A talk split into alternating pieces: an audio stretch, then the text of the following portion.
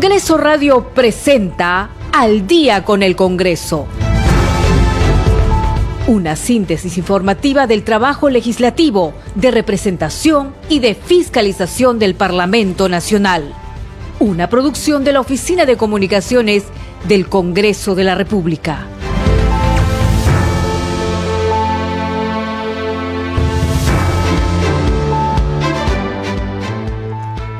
7 de la noche con un minuto, ¿cómo están? Muy buenas noches, bienvenidos al programa Al Día con el Congreso. Les saluda Danitza Palomino y estas son las principales noticias del Parlamento Nacional. La Comisión Permanente aprobó en primera votación y por mayoría la norma por la cual se establece el empadronamiento y amnistía por tenencia de armas de fuego de uso civil. La Comisión Permanente aprobó en primera votación el proyecto de ley 1328 que propone declarar de interés nacional y de necesidad pública la organización e implementación de los Juegos Bolivarianos del Bicentenario 2024.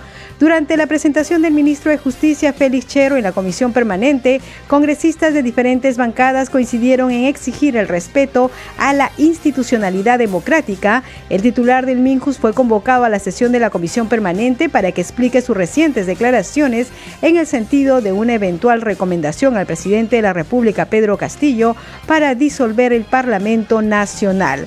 La elección de la mesa directiva del Congreso de la República para el periodo anual de sesiones 2022-2023 será el próximo martes 26 de julio del 2022 a las 10 de la mañana en el hemiciclo del Congreso de la República. Así lo establece el decreto de presidencia firmada por la titular del Poder Legislativo, Mari Carmen Alba, y publicado en la página web institucional.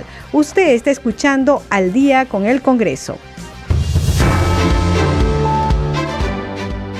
Bien, vamos con el desarrollo de las noticias. 7 de la noche con dos minutos, transmisión en vivo desde Congreso Radio y Radio Nacional.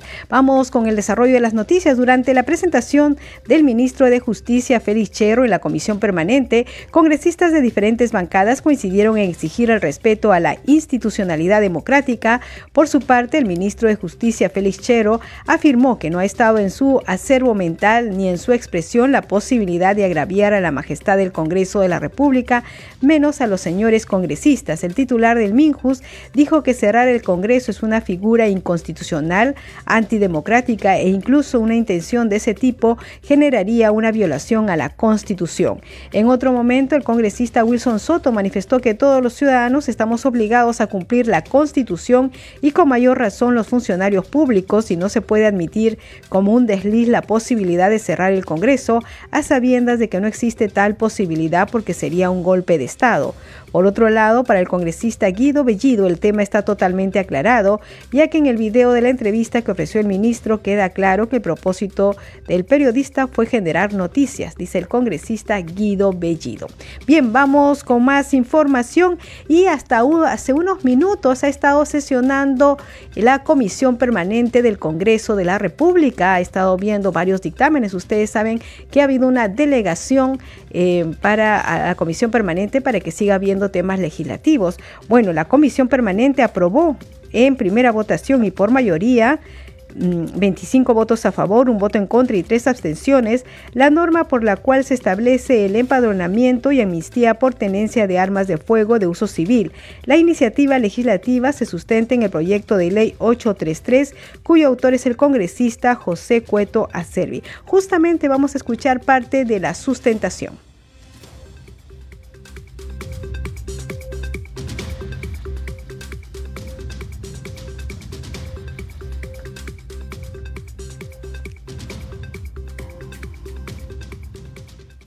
Se hace la precisión que la amnistía ha sido incorporada por sugerencia de la SUCAMEC, al considerarla necesaria en el presente caso, para el caso de la tenencia de adquisición ilícita de armas no registradas. Bien, la ley tendrá una vigencia de tres años desde el día siguiente de su publicación.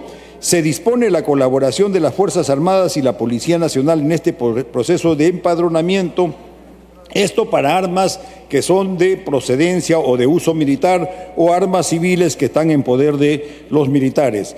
Se modifica el artículo 41 disponiendo que la SUCAMEC decide el destino final de las armas de fuego, municiones y materiales relacionados e incautados, decomisados, excedentes o entregados voluntariamente, luego de transcurridos tres años del depósito del arma en los almacenes de Sucamet, siempre que no sea de uso exclusivo de las Fuerzas Armadas y de la Policía Nacional.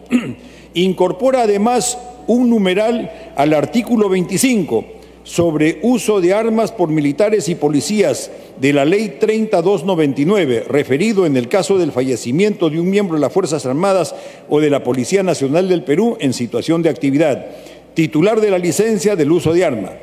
Se rigen por las disposiciones de sus respectivos institutos o por las disposiciones unificadas del Comando Conjunto de las Fuerzas Armadas o de la Policía Nacional del Perú.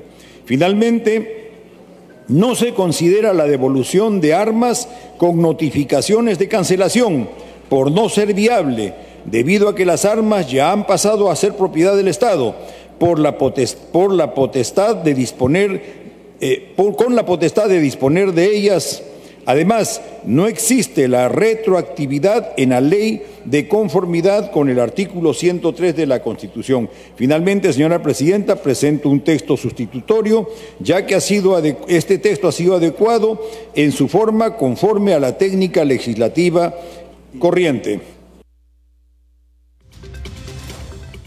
Siete de la noche con siete minutos vamos con más información de lo que se ha visto hoy en la comisión permanente. La comisión aprobó un texto sustitutorio que modifica el artículo 1 de la ley 28965, ley de promoción para la extracción de recursos hidrobiológicos altamente migratorios.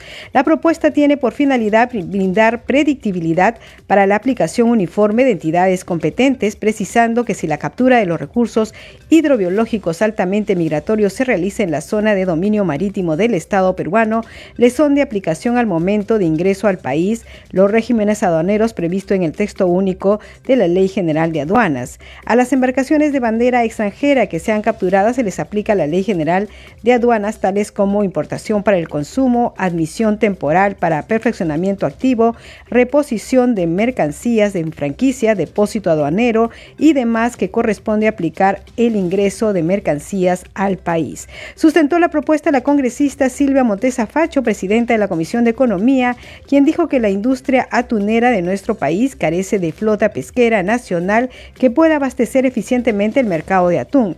El abastecimiento de las plantas pesqueras industriales depende del desembarque de las embarcaciones extranjeras. Según el Ministerio de Producción, un 64% de las descargas de atún corresponde a la flota pesquera extranjera y un 36% a la flota nacional. Es lo que dijo la congresista Silvia Montesa, presidenta de la Comisión de Economía. Y vamos con más información.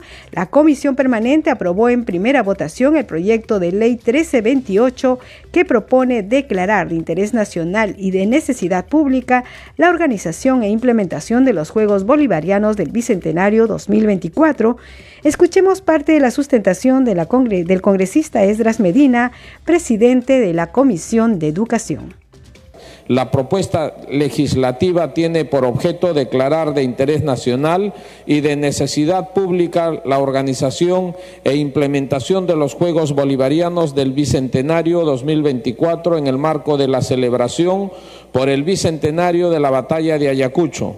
La ciudad de Ayacucho cuna de la libertad americana, se encuentra en busca de la organización de los Juegos Conmemorativos Bolivarianos, los cuales se llevarán a cabo en la ciudad de Ayacucho en el marco de las celebraciones por la conmemoración de los 200 años de la batalla de Ayacucho. En este contexto es necesario el trabajo conjunto de autoridades nacionales, regionales y locales para conseguir concretizar dicho evento que permitirá paliar las carencias en infraestructura que tiene dicha región y a su vez conmemorar con un evento deportivo internacional el bicentenario de la batalla de Ayacucho.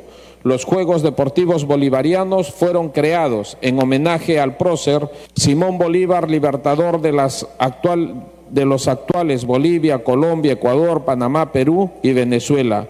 Y su primera edición se disputó en 1938 durante el cuarto centenario de la Fundación de Bogotá. Los Juegos Bolivarianos se realizan cada cuatro años y dependen de la Organización Deportiva Bolivariana ODEVO, que a su vez es parte de la Organización Deportiva Panamericana Panam Sport, filial del Comité Olímpico Internacional. En tal sentido, los Juegos Bolivarianos son considerados como el inicio del ciclo olímpico. 7 de la noche con 11 minutos vamos con otras noticias del Parlamento Nacional. La elección de la mesa directiva para el periodo anual de sesiones 2022-2023 será el martes 26 de julio a las 10 de la mañana en el hemiciclo del Congreso.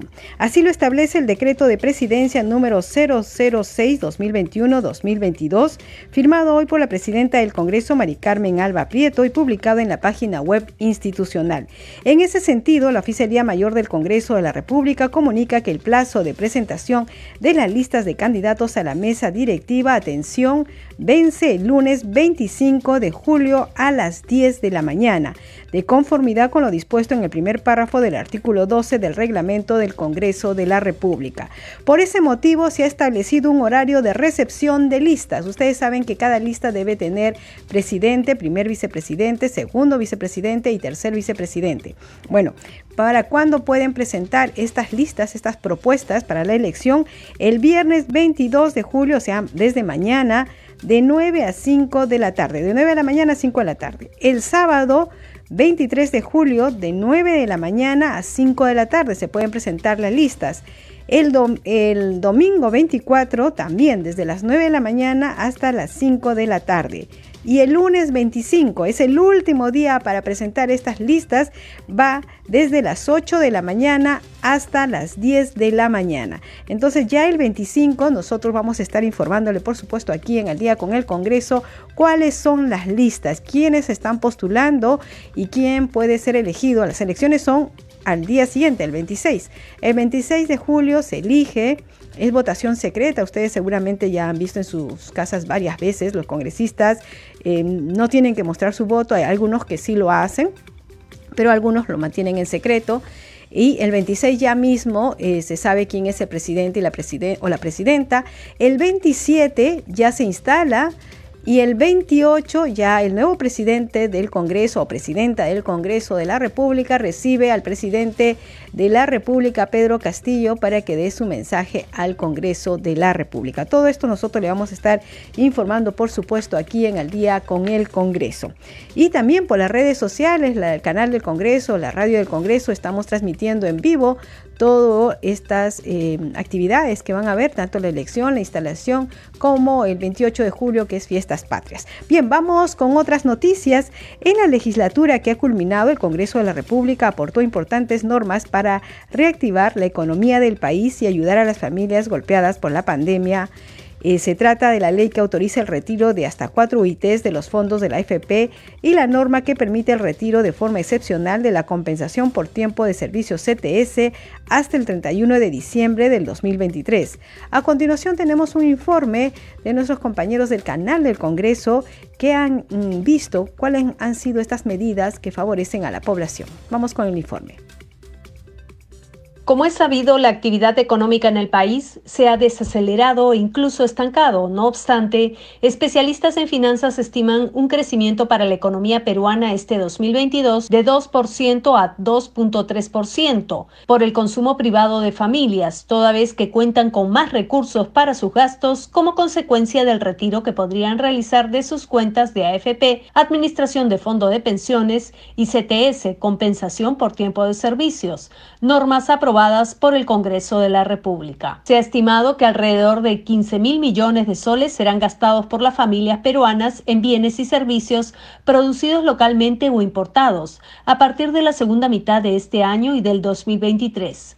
Dicho consumo de bienes no será de primera necesidad, pese a que la inflación aún se mantendrá alta en lo que resta del año, porque se trata de un impulso temporal y de estímulo que ayudará en parte al crecimiento económico, gracias a que el Congreso elaboró y aprobó las normas antes mencionadas en beneficio de la población. Para muchos peruanos será el momento de ponerse al día con deudas pendientes y otros ya piensan en realizar gastos pero lo importante es darle un buen uso a este dinero o pensar en generar mayor rentabilidad para que siga creciendo. El objetivo de las medidas propuestas y aprobadas por el Parlamento son aliviar la economía familiar afectada por las consecuencias de la pandemia por COVID-19 y la consecuente crisis económica que se vive en el país.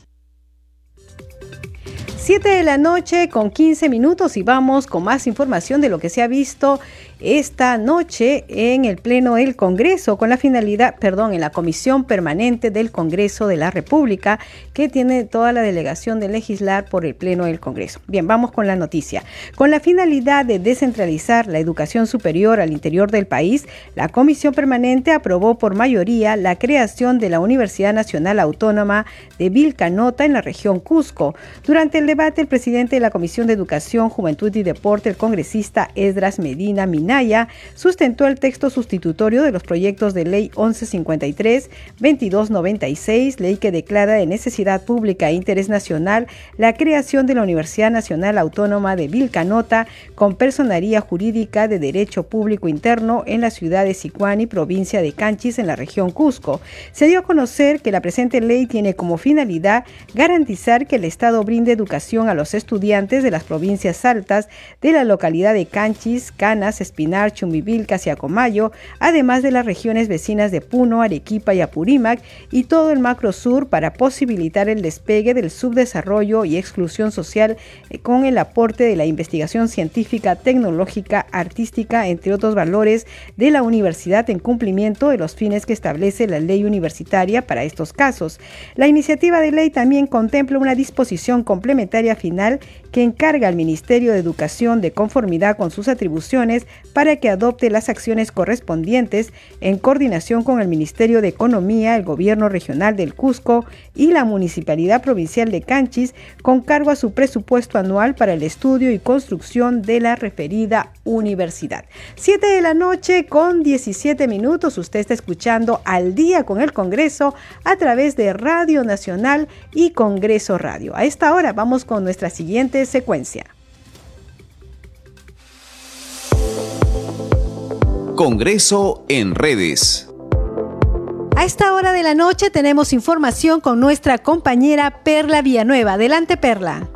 ¿Cómo estás, Danitza? Muchas gracias, buenas noches. Vamos de inmediato con algunas de las publicaciones en el Twitter. Desde la cuenta del Congreso del Perú se informa que legisladores de diversas bancadas han exhortado el respeto irrestricto del orden constitucional y a la entidad que representa el Parlamento Nacional tras la presentación del ministro de Justicia Félix Chero ante la Comisión Permanente. En un mensaje adicional también se informa que los parlamentarios expresaron su preocupación sobre la posibilidad de que el Ejecutivo busque desmontar el equipo especial de la policía, que tiene como fin la búsqueda de los prófugos Juan Silva, Bruno Pacheco y Fray Vázquez. Seguimos ahora, Danitza, con una publicación del congresista Diego Bazán, quien señala que se ha presentado de manera virtual el proyecto de ley que reduce de 87 a 78 los votos para la vacancia presidencial a través de una modificación del reglamento del Congreso de la República. El parlamentario añadió, estoy convencido que tendrá el apoyo de las bancadas democráticas de nuestro Parlamento. Y por último, Danitza, la publicación del congresista Jorge Flores Ancachi, quien informa que ha sostenido una reunión con personal CAS de E-Salud para lograr la estabilidad laboral e igualdad de los trabajadores CAS de la 1057. Presentaremos la iniciativa legislativa que incorpore progresivamente el decreto legislativo 728 a los trabajadores profesionales, no profesionales, asistenciales y administrativos, agrega el congresista Jorge Flores Ancachi. Danitza son algunas de las publicaciones en las redes sociales. Seguimos contigo. Muchas gracias, Perla Villanueva. 7 de la noche con 20 minutos y vamos con más información de lo visto hoy en la comisión permanente. Con 26 votos a favor, uno en contra y cero abstenciones, la comisión permanente aprobó una iniciativa de ley que permitirá establecer un marco legal que garantice la reactivación de las obras públicas paralizadas en el país. Durante la sesión, el congresista Héctor Ventura, presidente de la Comisión de Fiscalización y Contraloría, dio a conocer la existencia de un nuevo texto texto sustitutorio de los proyectos de ley. Y también enseguida la legisladora Silvia Montesa, presidenta de la Comisión de Economía, Banca y Finanzas e Inteligencia, sustentó el nuevo texto sustitutorio. Justamente estamos en comunicación con la congresista Silvia Montesa Facho, ella es presidenta de la Comisión de Economía. Congresista, ¿cómo está? Muy buenas noches, bienvenida al día con el Congreso. Buenas noches, gracias por esta oportunidad. Sí, congresista, hace unos minutos tan solo se ha aprobado este marco legal para garantizar la reactivación de obras públicas paralizadas. Si usted nos puede eh, explicar y contar a los amigos oyentes de Radio Nacional en qué consiste esto. Sí, bueno, se ha aprobado un proyecto de ley del Ejecutivo y aquí se han acumulado otros dos proyectos más, donde eh, se está facultando al Ejecutivo para la reactivación de obras paralizadas desde 5 millones hacia, hacia arriba, ¿no? Entonces, es para todas esas obras que están eh, en resolución de contrato, las que tienen contrato vigente, las que están en un proceso judicial, ¿no? Entonces, para que el Estado o la entidad pueda eh, hacer un corte, elaborar un nuevo expediente técnico y eh, poder reactivar esas obras pues que están ya con una eh, ejecución de obra eh, del 30% hacia adelante, ¿no? Ese es este, el proyecto de ley que es muy importante porque en el país tenemos más de 3.000 obras paralizadas que eso perjudica a la población en general, ¿no? Porque muchos están esperanzados que se culminen sus instituciones educativas, sus hospitales, sus carreteras, ¿no? Y, tenemos desde hace muchos años atrás obras paralizadas. Claro, es muy importante. Entonces, congresista, si hacemos un balance de lo que ha sido el trabajo de la Comisión de Economía en esta legislatura 2021-2022, ¿usted diría que es favorable? Porque sabemos que ustedes han dictaminado 50 proyectos de ley. Sí, mira, nosotros en la Comisión de Economía hemos recibido 331 proyectos de ley de las cuales se han recogido 113 iniciativas congresales y eh, de eso hemos podido elaborar algo de 66 dictámenes, ¿no? Entonces eh, ya tenemos 13, un promedio de 13 eh, leyes, ya nueve que ya están este, promulgadas, tenemos este, algo de 5 a 6, 5 para que el Ejecutivo las pueda eh, promulgar, ¿no? Entonces hemos avanzado, la verdad que hemos trabajado muy duro para poder este, sacar adelante los proyectos y se hagan leyes y poder apoyar a la reactivación económica. Sí, quizás una de las, bueno, en realidad son varias las importantes, pero una de ellas es la que suspende la aplicación del impuesto general a las ventas a diversos bienes de la canasta básica familiar, ¿verdad? Sí, bueno, fue un proyecto del Ejecutivo que al comienzo, bueno, tuvimos, porque hubieron varios proyectos que presentaron algunos congresistas, pero se suscitó un inconveniente ahí, ¿no? Por, por algunos eh, ítems que no habían sido este analizados bien porque no llegó a la Comisión de Economía, simplemente se exoneraron y se pudo este, ver en el Pleno del Congreso pero a raíz de eso el Ejecutivo presentó un proyecto y nos allanamos a ese proyecto del Ejecutivo y lo aprobamos. Y el otro es el retiro de las AFPs, ¿no? Para que las personas puedan cubrir sus necesidades, ¿no? Así es, ¿no? También ha sido un proyecto bastante complejo, complicado, ¿no? Presión que hemos tenido de la población, de todos los beneficiarios, pero a las finales pudimos consensuar y sacar eh, la devolución de, de, de precio y ¿no? Entonces, este, esto también hemos tenido FONAVI, que también, también está complicado, pero ya es un autógrafo de ley que ya lo aprobó el Ejecutivo, que está ahorita eh, poniéndose de acuerdo con el Comité A2 para ver cómo van a hacerse las devoluciones, ¿no? También hemos aprobado el proyecto de ley de la rebaja del 18% del IGB al 8% para Esto ha sido hace poco, ¿verdad? Eh, esto ha sido en los últimos que todavía no no se todavía no lo promulga el ejecutivo, ya se envió al ejecutivo. Entonces, ese también es un proyecto muy importante para todos los que son restaurantes, hoteles y eh, alojamientos turísticos, ¿no? Que eso les va a ayudar muchísimo para la reactivación económica y para seguir generando empleo, ¿no? Que eso es lo que necesitamos que nuestro país se genere el empleo. Por, Reactivar la este, economía, ¿no? Ah, exactamente, ¿no? Por el problema de la pandemia que hemos tenido, ¿no? Hay, más de eh, 100 mil eh, restaurantes que han cerrado, ¿no? Entonces, de y pequeñas empresas. Entonces, tenemos que apoyar, ¿no? Para, para poder reactivar la economía en el país. Claro, hay otro proyecto de ley que es el pago a 30 días a las MIPES, ¿no? Para los que contratan con el Estado. Sí, también se aprobó este proyecto de ley de que se les faculta a, las empresas públicas y privadas para que en 30 días puedan pagar sus facturas, porque ese era otro problema también, ¿no? Que muchas veces en las entidades del Estado, pues, le pasan de un año a otro y no les pagan. Entonces hemos tenido que eh, reglamentar eso para que no sucedan estos tipos de inconvenientes. ¿no? También han legislado respecto a zonas francas, ¿verdad, congresista?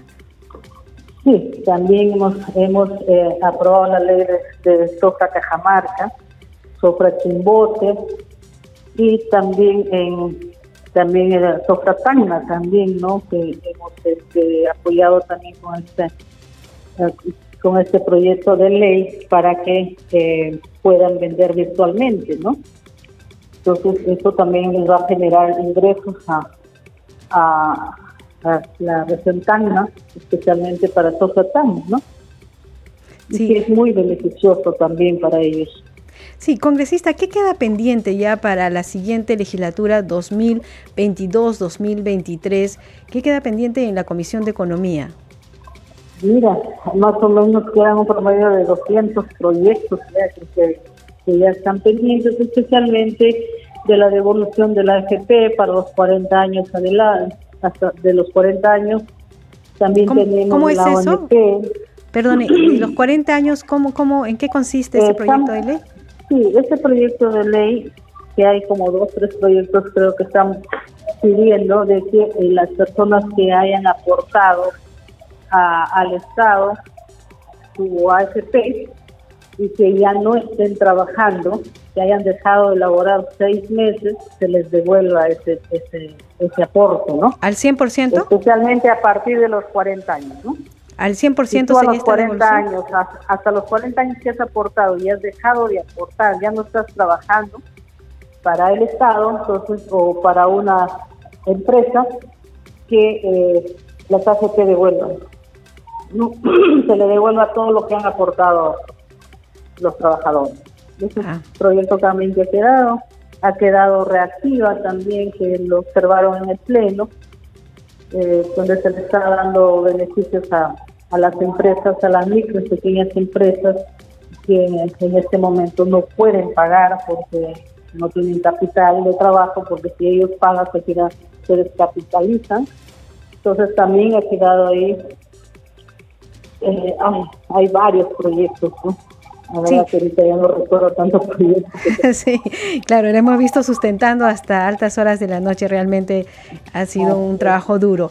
Congresista eh, Silvia Montesa, viene ya en pocos días el mensaje presidencial. ¿Qué espera que el presidente diga en temas e, económicos, eh, sobre la economía nacional?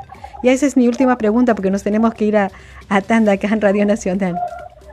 Bueno, esperamos un, mensaje que llegue al pueblo, un mensaje de reactivación económica, un mensaje donde le dé pues el aliento al pueblo peruano que ahorita con esta crisis que nos encontramos, que la canasta familiar ha subido tremendamente, entonces vemos que cada día hay más desempleo en el país. Entonces esperemos ese mensaje que trae el presidente de la República un mensaje de aliento para todos nuestros hermanos peruanos que están pasando una crisis económica muy fuerte y sobre todo que genere empleo en el país. Bien, congresista, muchísimas gracias por atender el llamado de Al día con el Congreso. Eh, y bueno, estaremos en comunicación y ver qué, qué nuevos retos le presenta la próxima legislatura a usted. Sí, bueno, esperemos. Yo les agradezco. Muchas gracias, muy buenas noches. Ha sido la entrevista con la congresista Silvia Montesa, presidenta de la Comisión de Economía. Hacemos una pausa y regresamos con más información aquí en Al día con el Congreso.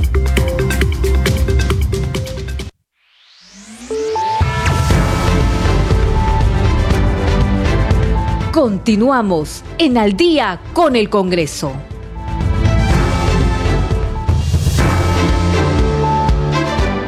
7 de la noche con 34 minutos. Bienvenidos a la segunda media hora del programa Al Día con el Congreso. Los estamos acompañando en los controles Rafael Cifuentes, en la transmisión por Facebook Alberto Casas y en la conducción Danitza Palomino. Vamos con los titulares. La Comisión Permanente aprobó en primera votación y por mayoría la norma por la cual se establece el empadronamiento y amnistía por tenencia de armas de fuego de uso civil. La Comisión Permanente también aprobó en primera votación el proyecto de ley 1328 que propone declarar de interés nacional y de necesidad pública la organización e implementación de los Juegos Bolivarianos del Bicentenario 2024. Durante la presentación del ministro de Justicia Félix Chero en la Comisión Permanente, congresistas de diferentes bancadas coincidieron en exigir el respeto a la institucionalidad democrática. El titular del Minjus fue convocado a la sesión de la comisión permanente para que explique sus recientes declaraciones en el sentido de una eventual recomendación al presidente de la República, Pedro Castillo, para disolver el Parlamento Nacional. La elección de la mesa directiva del Congreso de la República para el periodo anual de sesiones 2022-2023 será el próximo martes 26 de julio del 2022 a las 10 de la mañana en el hemiciclo del Congreso. Así lo establece el decreto de presidencia firmado por la titular del Poder Legislativo, Mari Carmen Alba, y publicado en la página web del Congreso. Usted está escuchando al día con el Congreso. Bien, y hay que decir que hoy en la Comisión de Fiscalización se presentaron el presidente del Consejo de Ministros, Aníbal Torres, el ministro del Interior, Willy Huertas Olivas, y el exministro de ese sector, Mariano González, para que explique sobre las denuncias que hizo Mariano González contra el presidente Pedro Castillo. Vamos a escuchar la conferencia, parte de la conferencia de prensa del congresista Héctor Ventura, presidente de la Comisión de Fiscalización. Buenas tardes, señores periodistas. Eh, es nuevamente lamentable que hoy nuevamente estemos inmersos en nuevos escándalos a nivel nacional. Inmersos en nuevos escándalos por accionar reiterados de este gobierno. Hoy hemos tenido como eh, invitados en la Comisión de Fiscalización al ex eh, ministro del Interior, Mariano González, que fue cesado de su, eh, gestión de manera abrupta. También hemos tenido la presencia del Premier Aníbal Torres y del actual ministro del Interior. Es que necesitamos hoy que este gobierno, que el ministro del Interior sean claros, objetivos en el desarrollo de la gestión. Básicamente queremos de que sigan fortaleciendo el equipo que ya, el equipo de búsqueda con eh, policías eficientes, con oficiales eficientes que habían cumplido ya antes roles muy, muy importantes contra eh, la lucha eh, contra el terrorismo. Esperemos de que lo que ha manifestado el ministro del Interior de fortalecer este equipo de trabajo de oficiales expertos en búsquedas no tenga otro fin, porque lo que se pretende ahora, o lo que se ha pretendido, es de que eh, se ubiquen a los prófugos Bruno Pacheco, Juan Silva y Fray Vázquez. Y lo que hemos podido notar es de que el propio presidente de la República es quien estaría entorpeciendo estas eh, eh, funciones o trabajos de búsqueda de estos prófugos que están siendo investigados en el Ministerio Público. También es importante manifestar de que nuevamente nos enteramos que un ministro o un funcionario en este gobierno es despedido eh, vía Twitter. Recaemos en la informalidad, recaemos en, falta de capacidad de gestión, en falta de conocimiento de la gestión pública. Siete de la noche con 40 minutos vamos a escuchar parte de lo que sucedió en esta comisión de fiscalización justamente cuando hace uso de la palabra la congresista eh, Marta Moyano.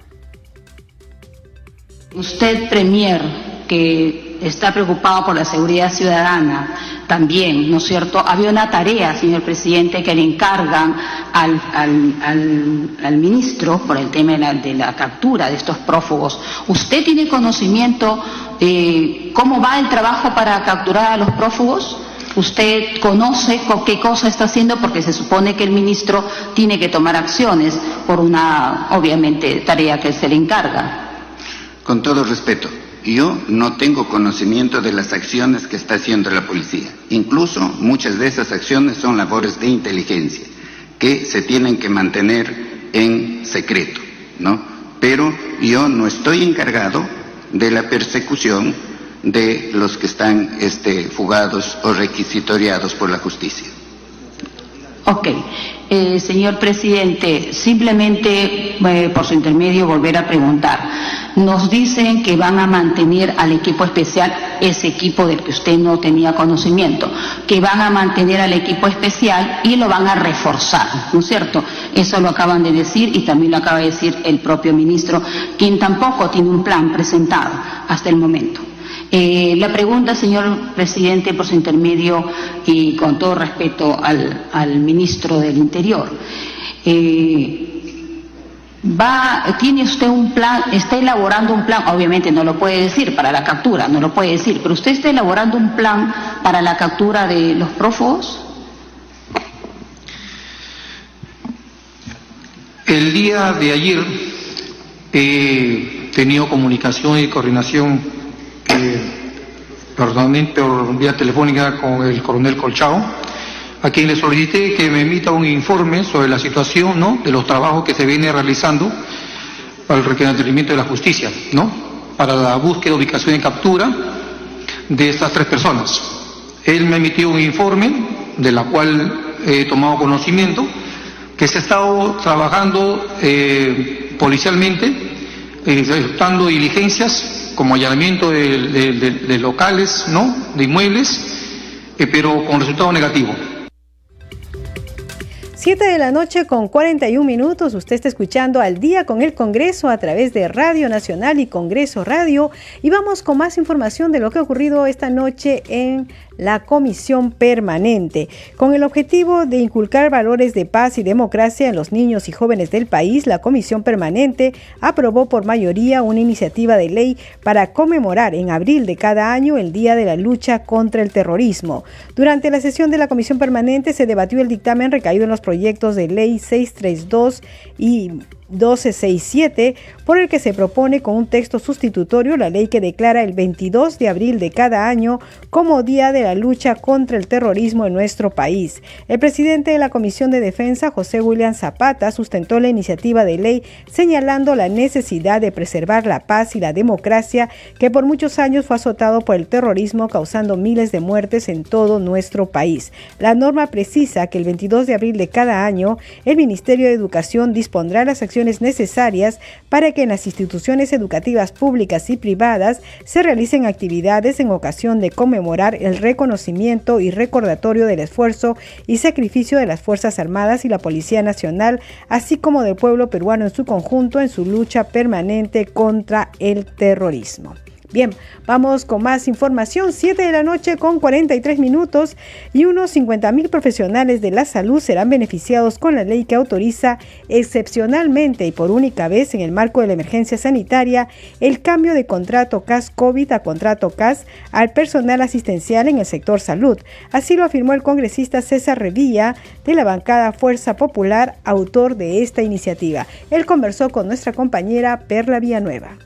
Bueno, estamos al cierre de la legislatura congresista y un poco queríamos conversar con usted para hacer un breve balance y eh, destacar algunas iniciativas legislativas y también su trabajo de fiscalización a partir de, la encargatura de este grupo congresal. Claro, sí, bueno, hemos presentado distintos proyectos de ley. Hasta el momento está aprobado la ley del pase de CAS COVID a CAS, pendiente de publicar del Ejecutivo hemos aprobado la ley de reestructuración patrimonial de empresas mineras para eh, la disminución del impacto ambiental, para que las zonas devastadas sean remediadas sin dinero estatal.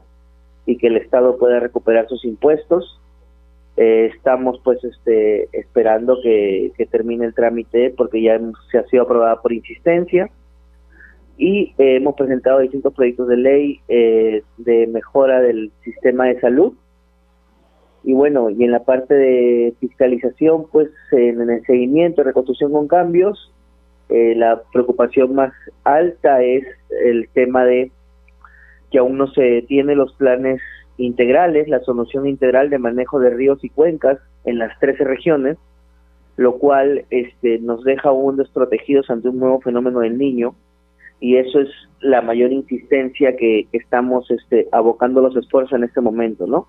¿Podemos ir un poquito más para que nuestros oyentes sepan cuáles son los beneficios? Sin duda, uno de los proyectos bandera que usted ha mencionado es, bueno, esta ley ya que autoriza excepcionalmente y por única vez en el marco de la emergencia sanitaria el cambio de contrato CAS-COVID a contrato CAS para todo el personal asistencial en el sector salud. Usted es el autor de esta iniciativa, explíquenos cuáles son los beneficios. Lo, lo importante es que tenemos que legislar eh, teniendo en cuenta lo que ha fallado el Tribunal Constitucional con manera anterior, y el Tribunal Constitucional ya declaró que es inconstitucional la ley que pasaba a los locadores y a los CAS directamente a 728 y 276. Pero esta sentencia del TC en la parte aclaratoria manifestaba que el CAS no eh, por así decirlo, para entendernos mejor, el famoso CAS regular, no, este, tenía ya, ya una vigencia, una constancia de continuidad y ya no era, ya no era temporal. Le quitaba la temporalidad al CAS. Pero el CAS COVID, siendo una modalidad de CAS específicamente creada para CAS COVID, sí es temporal, ¿no? Entonces, lo que hemos hecho dentro del margen constitucional, con un adecuado respeto a las normas y con un adecuado este control para evitar pues el gasto público y poder darle una norma que reconozca a los trabajadores, a los héroes de, las de la pandemia, pero que no sea inconstitucional, hemos pasado de CAS COVID a CAS, lo cual les va a dar estabilidad, ¿no? Va a homologar sus sueldos con el resto de profesionales de la salud y les va a permitir tener, seguir, seguir teniendo eh, trabajo, con lo que reconoceríamos a los héroes de la pandemia. Y en segundo punto, con lo que cerramos también la brecha en salud, que es de más de 70 mil trabajadores, y los beneficiarios de esta ley son cerca de 51 mil. Eso quiere decir que a pesar, que, que además de, perdón, que a pesar de aprobar la ley y beneficiar a todos estos trabajadores de salud, aún tendríamos brecha en el país, ¿no? 7 de la noche con 47 minutos. Y hay que decir que la presidenta del Congreso de la República, Mari Carmen Alba Prieto, agradeció a los señores congresistas que estuvieron presentes en la última sesión de la Comisión Permanente del Periodo Anual de Sesiones 2021-2022, es decir, la que se desarrolló hasta hace unos minutos. Fue al término de la sesión permanente en la que se aprobaron diversos proyectos de ley de beneficio ciudadano.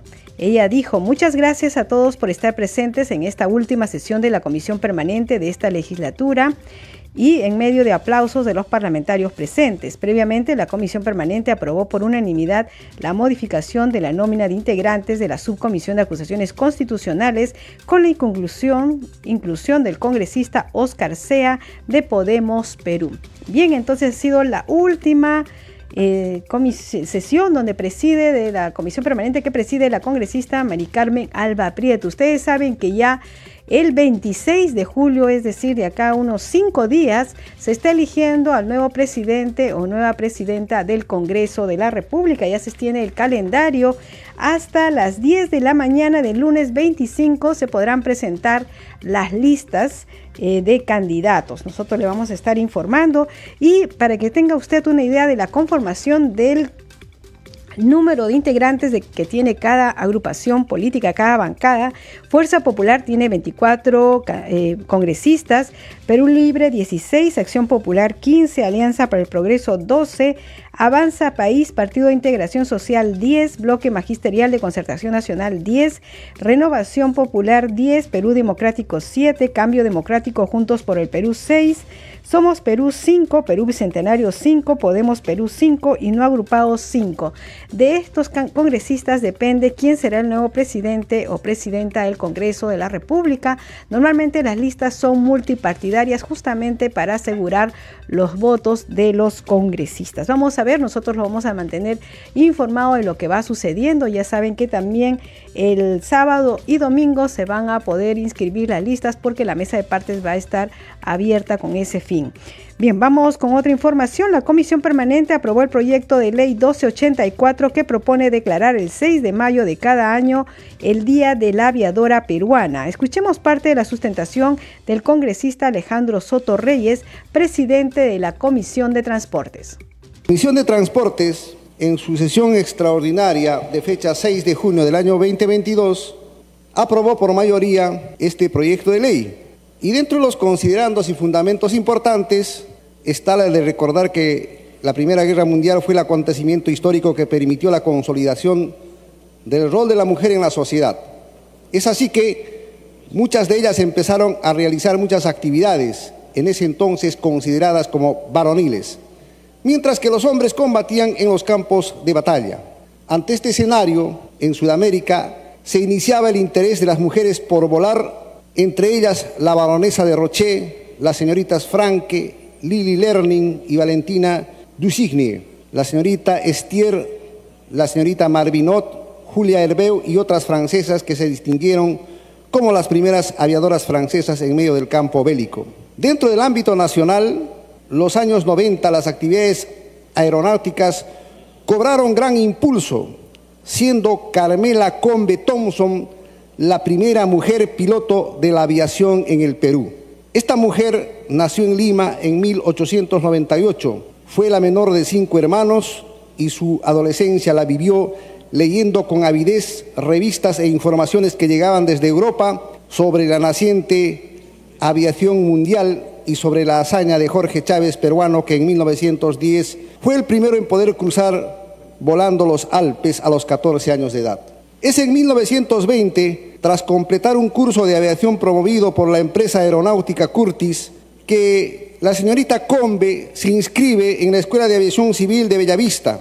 El 6 de mayo de 1921 vuela sola por primera vez en un avión Curtis Oriol de su propiedad.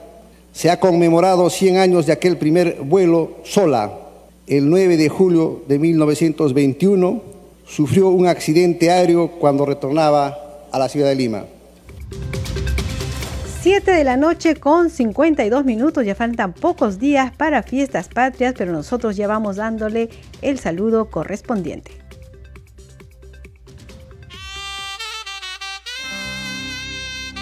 Este 28 de julio se celebran nuestras fiestas patrias.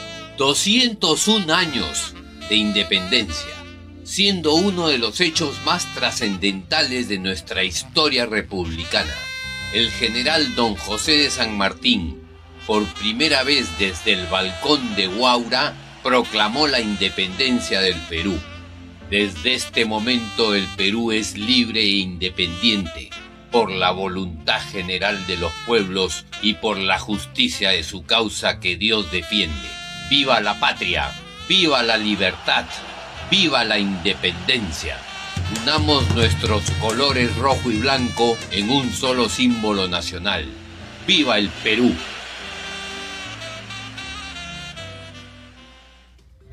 Viva el Perú, claro que sí. 7 de la noche con 53 minutos vamos con los titulares de cierre. La Comisión Permanente aprobó en primera votación y por mayoría la norma por la cual se establece el empadronamiento y amnistía por tenencia de armas de fuego de uso civil. La Comisión Permanente aprobó también en primera votación el proyecto de ley 1328 que propone declarar de interés nacional y de necesidad pública la organización e implementación de los Juegos Bolivarianos del Bicentenario 2024. Durante la presentación del ministro de Justicia Félix Chero en la Comisión Permanente, congresistas de diferentes bancadas coincidieron en exigir el respeto a la institucionalidad democrática. El titular del Minjus fue convocado a la sesión de la Comisión Permanente para que explique sus recientes declaraciones en el sentido de una eventual recomendación al presidente de la República, Pedro Castillo, para disolver el Parlamento Nacional. La elección de la mesa directiva del Congreso de la República para el periodo anual de sesiones 2022-2023 será el próximo martes 26 de julio del 2022 a las 10 de la mañana en el hemiciclo del Congreso. Así lo establece el decreto de presidencia firmado por la titular del Poder Legislativo, Mari Carmen Alba, y publicado en la página web institucional. Usted está escuchando al día con el Congreso. Bien, hemos llegado al final del programa. A nombre de todo el equipo de Congreso Radio, queremos agradecerle por su sintonía, por estar con nosotros cada noche. Queremos también decirles que estuvieron en los controles Rafael Cifuentes, en la transmisión de streaming por Facebook Alberto Casas, en la unidad móvil Luis Escajadío y en la conducción Danitza Palomino. Nos despedimos, regresamos mañana a las 7 de la noche, como siempre, por la Radio Nacional.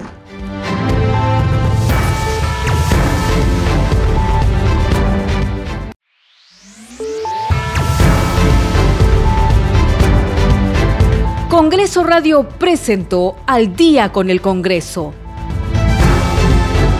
Una síntesis informativa del trabajo legislativo, de representación y de fiscalización del Parlamento Nacional. Una producción de la Oficina de Comunicaciones del Congreso de la República.